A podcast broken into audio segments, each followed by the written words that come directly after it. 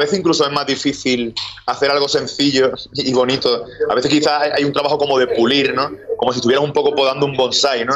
Y intentas que intentas más quitar que poner. Este es el podcast de Ruidosa Caracola con Eric Mujica. Por fin, por fin ha llegado el día en el que he podido escuchar la palabra youtuber en una canción maravillosa que inspira, que tiene elementos tradicionales, que también tiene pop, que transmite, sin ofender a nadie por si acaso. La persona que lo logró es el Kanka en su nuevo álbum Cosas de los Vivientes y lo tengo aquí en el podcast de Ruidosa Caracola. El Kanka, bienvenido, brother, ¿cómo estás? muy bien, muy contento. ¿Tú qué tal? Todo muy bien, feliz de tenerte acá. Eh, hablando del pop español, no del pop en español, el pop español que ya a lo largo de estas últimas 3, 4 décadas se ha encargado de ya marcar eh, un, sonido, marcar un espacio, un lugar en la música mundial. este álbum que tú tienes, que tiene muchos elementos eh, folclóricos españoles donde yo creo, yo creo que ustedes eh, lo tienen como que muy, muy en el, su ADN. ¿Cómo logras explorar todo esto, pero al mismo tiempo eh, llevarlo con la música pop? Es que yo te, prometo, lo, he dicho ya en varias entrevistas y, casi que no me había dado cuenta hasta que no me lo han preguntado. Eh, pero realmente no me, no me, importa como mucho el tema del estilo, ¿no? O sea, no, no, no, no, me, no me planteo muy bien qué, qué estilo estoy haciendo, si tiene más que ver con el folclore, si tiene más que ver con el pop, si es una cosa más moderna, más antigua. A mí lo que me interesa es hacer la mejor canción posible, digamos, y para ello utilizo los recursos que están a mi mano, ¿no? Eh, los, recursos que me resultan cómodos para expresar lo que quiero contar, ¿no? Em, de ahí ya, pues, te puedes encontrar cosas que, que, se, que se, parezcan más a, a, folclore latinoamericano o algo que parezca más parecido al flamenco o, algo que tenga reminiscencia pop, rock o incluso funk según el día que tenga y por supuesto según lo que quiera decir, ¿no? Esas historias, eh, ¿qué tanto incide la historia a la parte musical o, viceversa, porque a veces eh, empezamos con un instrumento, con un arreglo musical y de ahí empieza la evolución. En tu caso, eh, tú empiezas con lo que quieres decir, con lo que quieres transmitir en tu letra, eh, especial en un momento donde, donde lo que queremos decir tiene aún mucha más relevancia, sabiendo con toda la el abanico enorme de música urbana que tenemos enfrente. Sí, claro. Eh, lo que pasa es que bueno, en la, música urbana también hay muchas cosas, también hay muchos mensajes en, algunas, en, algunos proyectos concretos y en otros no hay ningún mensaje. La letra básicamente es un vehículo para que fluya la melodía y, para, apoyar los ritmos y para que, se, para que descanse la voz. ¿no?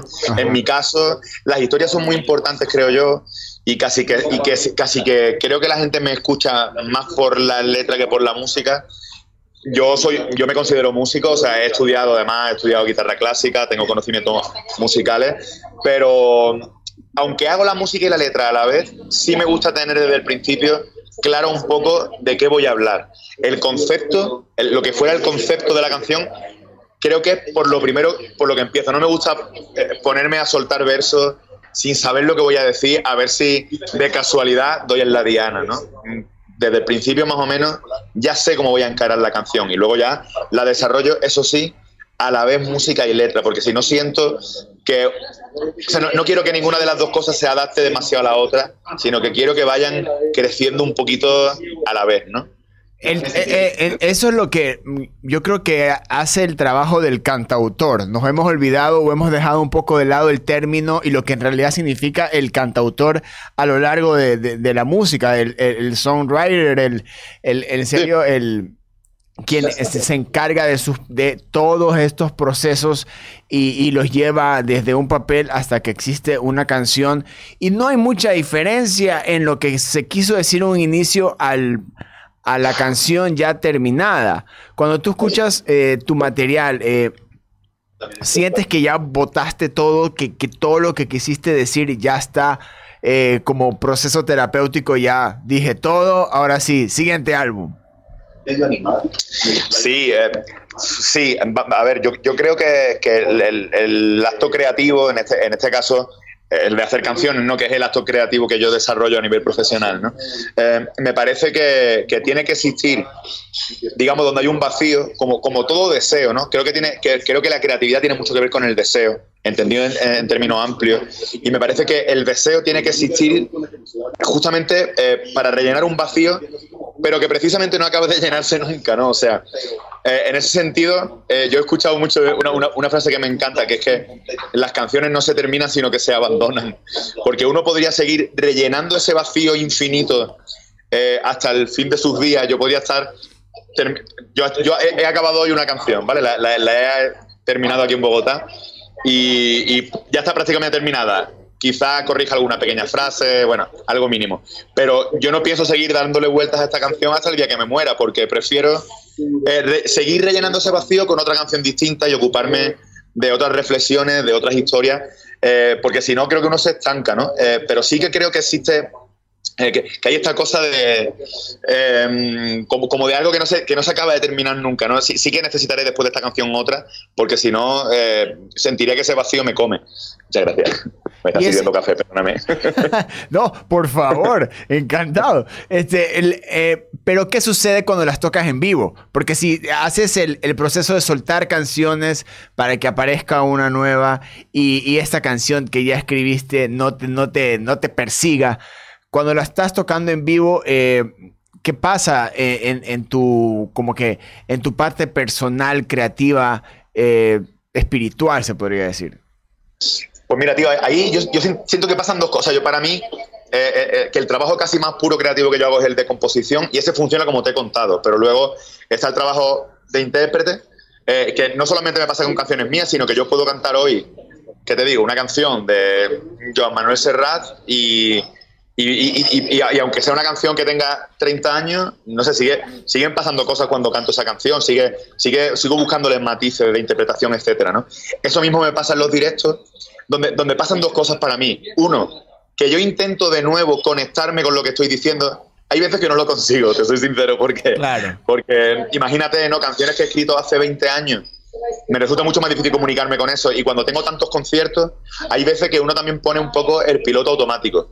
Pero yo, francamente, intento de verdad conectarme todo lo que puedo con las canciones, con lo que estoy diciendo en ese momento en las canciones y así conseguir transmitírselo a la gente, ¿no? De verdad para mí es un, es un trabajo ese eh, difícil, que me, que me, genera cierto esfuerzo y que también es muy satisfactorio, ¿no? Porque por más que la canción tenga muchos años, es, algo que yo pensé en algún momento y que adquiere distintos matices y que yo lo interpreto no, musicalmente, sino a nivel psicológico, lo interpreto de distintas maneras cuando, cuando canto las canciones, ¿no? Y luego lo otro que pasa para mí es que yo al final no puedo evitar dejarme, em, dejarme influir por la energía de la gente que está allí. Yo no estoy solo. Yo normalmente estoy cantando, o sea, con los músicos, incluso si no están los músicos, está el público, ¿no? Y, y el público está sintiendo cosas quizás el público ha hecho suyas algunas de las canciones que yo hago, que yo he compuesto, y, la, y las sienten de una manera muy concreta y es imposible que eso a mí no me toque. Entonces, cuando yo estoy cantando una canción, que yo que sé, Canela en Rama, una canción de mi primer disco, que la compuse con 25 años y tiene 15 años, eh, y, yo la canto en directo y la gente la canta y la siente, yo también participo un poco de ese proceso energético tan fuerte y, y también me dejo llevar por eso y es muy bonito. De hecho, me pasa que si, yo qué sé, si quedamos tú y yo un día en casa y nos tomamos un café y yo y te canto unas canciones, muy probablemente no te voy a cantar canciones del primer disco. A lo mejor te canto la que, la que he terminado esta mañana o te canto canciones que son más recientes. Y eh, odiaría que me pidieras Canela en Rama, digamos, ¿no? Pero en el directo Mm, pasa otra cosa distinta, ¿no? En el directo hay esa energía sumada del público que hace que una canción como Canal Rama, la que la gente le tiene tanto cariño, pues se convierta en un momento muy bonito del concierto, de que yo también participo, ¿no? Claro, pero ahí eso, eso se da por la, por este feedback constante de energía, de que el, hay 20 eh, mil razones por las que cada persona eh, que está en el público tiene una razón para cantar esa canción contigo.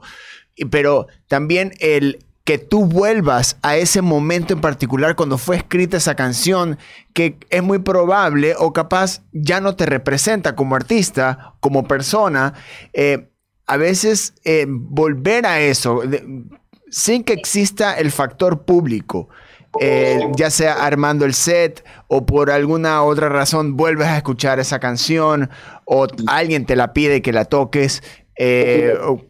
Tantas, tantas, dinámicas o tantas maneras que existen para volver a una canción.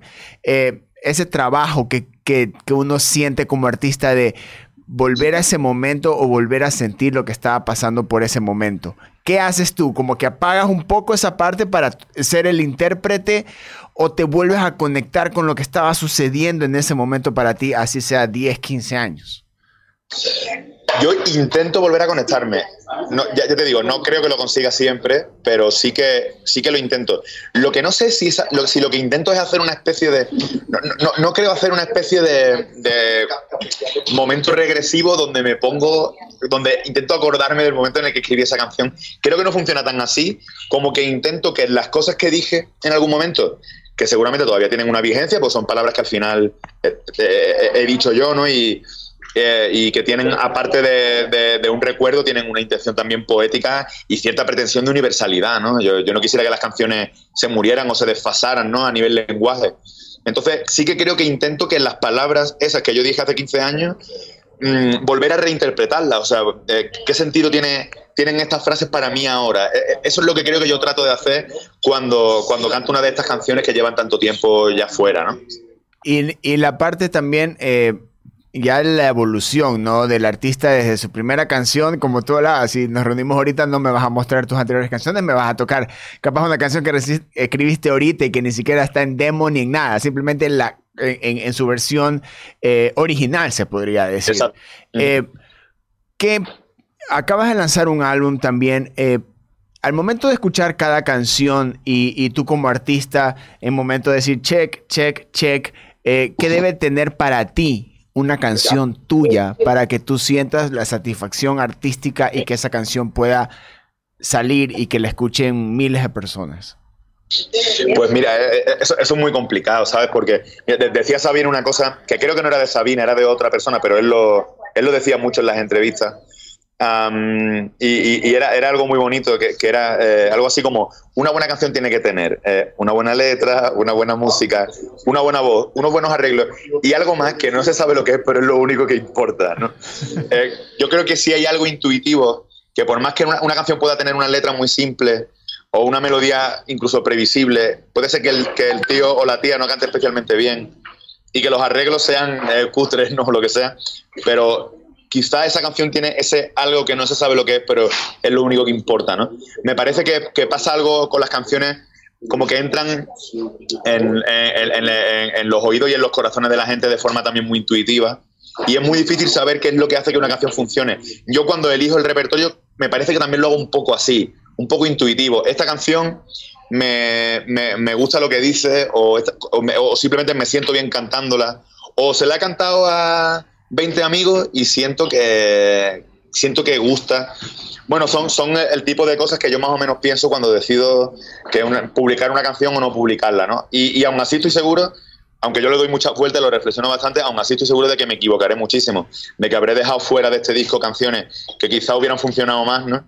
Y habré, y habré metido algunas que no van a funcionar tanto, ¿no? Nunca, nunca se sabe y, y yo en cada disco me he llevado no una, sino muchas sorpresas justo de eso, ¿no? De canciones que pensaba que no, que no iban, que iban a pasar desapercibidas y han sido a lo mejor la canción más importante del disco y viceversa, ¿no? Canciones que estaba seguro de que, de que iba a ser, iban a ser, que se iban a quedar en el repertorio para siempre y no. Eh, nunca se sabe, la verdad. Hay algo, hay algo muy intangible, muy abstracto que no, que no se puede numerizar y que es muy difícil, ¿no? Y, también el, aparte de eso, eh, la sorpresa que te dan, que te da tus propias canciones. Pero entrando un poco en, el, en, tu, último, en tu último disco. Eh, hay, como tú dices, hay canciones que tienen una melodía en armonía que es tan sencilla de decirla y que, que comunica el triple de lo que tú crees que puede llegar a lograr. ¿Cuál de todas estas canciones para ti fue la que, la que significó siendo un, un, verdadero reto, un dolor de cabeza que cuando salió fue, no puedo creer que esta canción se la terminé de hacer? No, no sé, yo, eh, te digo la verdad, no, no, no, no, no suelo enquistarme mucho. No suelo enquistarme mucho con las canciones. Eh, hay, hay, algunas que requieren de un proceso un poquito más, más largo por cuestiones de a veces simplemente de tiempo, de que no tengo tiempo. Como por ejemplo esta canción que acabo de terminar, pues llevo varios días porque como estoy aquí de promo y viajando y tal, he estado algunos días incluso sin guitarra y no he podido echarle todo el tiempo que quisiera, ¿no? Y a veces porque no estoy conforme con lo que estoy componiendo y a veces porque la armonía es un poco más compleja por, pues bueno, por, el, por la estructura misma de la canción o lo que sea. Eh, a, a, veces incluso es más difícil hacer algo sencillo y bonito. A veces quizás hay un trabajo como de pulir, ¿no? Como si estuvieras un poco podando un bonsai, ¿no? y intentas que intentas más quitar que poner, ¿no? Eh, los procesos de simplificación también son muy complicados. Pero, pero la verdad es que tengo suerte con eso. No, no suelo. No se me convierte, como decía un amigo, en un parto de elefante ninguna de las canciones. Normalmente, normalmente en un proceso sencillito me, mm, abandono, digamos, la canción, ¿no? no me, me, gusta también que conserven la frescura, ¿no? no me gusta darle vueltas infinitas. Creo que, creo que hay algo también súper bonito en los primeros versos que se te ocurren, ¿no? Y entonces ninguna, no, recuerdo ninguna que haya sido especialmente pesada, las recuerdo todas bastante fluidas, ¿no? Y el concepto del álbum en una, en una época donde eh, lanzas un álbum y, puede que represente un trabajo de, de, dos años o un año de gira, de promoción constante, o de volver a meterte al estudio en un corto plazo de tiempo eh, por cómo se maneja ahora la industria. ¿Cuál es, ¿Cuál es tu plan? Tú estás, eh, eh, has, has, mencionado en varios momentos de este episodio de que has estado componiendo, has estado escribiendo nuevas canciones, pero es para como que tratar de meterte al estudio lo más pronto posible o simplemente por el hecho del, del, ejercicio de componer? Sí, eh, eh, yo, es que nunca, nunca pienso, eh, afortunadamente, la verdad, porque me parecería a mí un poco mm, agobiante componer las canciones pensando en que tengo que sacar un disco, ¿no? Yo compongo, o sea, yo empecé a componer sin pensar en dedicarme a la música, empecé a componer como una especie de llamada interna por una necesidad de expresarme um, y de jugar con, con la música, con un, con un, con un tipo de, de, arte que me, que me vuelve loco, que me encanta de, por sí, ¿no? Y, empecé así, o sea, yo estaba estudiando y componía canciones, se las cantaba a mis amigos o, me, o, me, las, me las cantaba a mí o lo que sea. Y cuando empecé a dedicarme a esto profesionalmente, pues fui metiendo esas canciones en discos. Lo sigo haciendo todavía así. Yo he, he, compuesto esta canción porque me apetecía expresarme, me apetecía contar una cosa. Y yo no sé si esta canción va a ir en un álbum o no. Entonces no, no sé si no sé si me voy a meter más pronto o más tarde al estudio. Supongo que todavía tardaré un poquito porque este disco acaba de salir. Pero mm, lo haga cuando lo haga, pues tendré algunas canciones compuestas porque siempre estoy un poco con eso en la cabeza. Ahora he terminado esta y, eh, me imagino que descansaré un tiempo, pero dentro de un mes o de dos, pues le volveré a dar vueltas a otra cosa. ¿no? Yo más o menos funciona así. Canca, uh, un gustazo conversar contigo, pero, pero para terminar, eh, cada álbum, cada canción representa un momento eh, eh, en la vida del artista. Es como que eh, sellas épocas y, por, y, como conversábamos hace un rato de ciertas canciones que te llevan a, tu pasado o que te mantienen en tu presente o te, hay una mira hacia, hacia adelante. este, este álbum, Cosas de los Vivientes, en una palabra, ¿qué representa ahora este álbum para ti? Joder, yo qué sé. Para mí, o sea, que hay, muchas cosas, son canciones compuestas los últimos cinco años, o sea, la fotografía es larga, ¿no? Pero creo, si, si hay algo que lo, que lo identifica, para mí es la vida, ¿no? O sea, la, la vida en, el sentido estricto, eh, vivir, que no, se te, que no se te pase que no se te pasen estos los años que vayas a estar aquí en el planeta eh, eh, en balde, ¿no? Eh, aprovechar, aprovechar las cosas, disfrutar, sufrir también, vivir en definitiva, ¿no? Creo que hay mucho de eso en, en, el, en el disco. Listo. El Canca aquí en un nuevo episodio del podcast de Ruidosa Caracola. Hermano, últimas palabras. Eh, bueno, eh, ser felices porque mañana puede ser todavía peor. Perfecto. Maestro, un gustazo enorme conversar contigo, eh, conocer más de tu trayectoria, eh, haber escuchado todo tu álbum eh, y saber cómo el, el, el, pop español tiene en su ADN algo que, que es como que te, te, te transporta y, y, sigue en su evolución. Así que eh, eh, es buenísimo saber cómo cada región del mundo eh, lucha por mantener este, ese ADN musical intacto. Y en tu música está. Así que felicitaciones por ese álbum que has lanzado. Muchísimas gracias, de verdad, un gustazo. Gracias por, por recibirme. Ahí estaba el Canca, nuevo episodio del podcast de Ruidosa Caracola, España en Colombia y un ecuatoriano en Argentina. Todo se vuelve regional, es música para todos compartirla, difundirla, tripearla. Yo soy Eric Mujica, yo los quiero mucho. Adiós. Ruidosa Caracola es una producción de Tripea. Suscríbete, compártelo y escucha nuestro playlist en Spotify.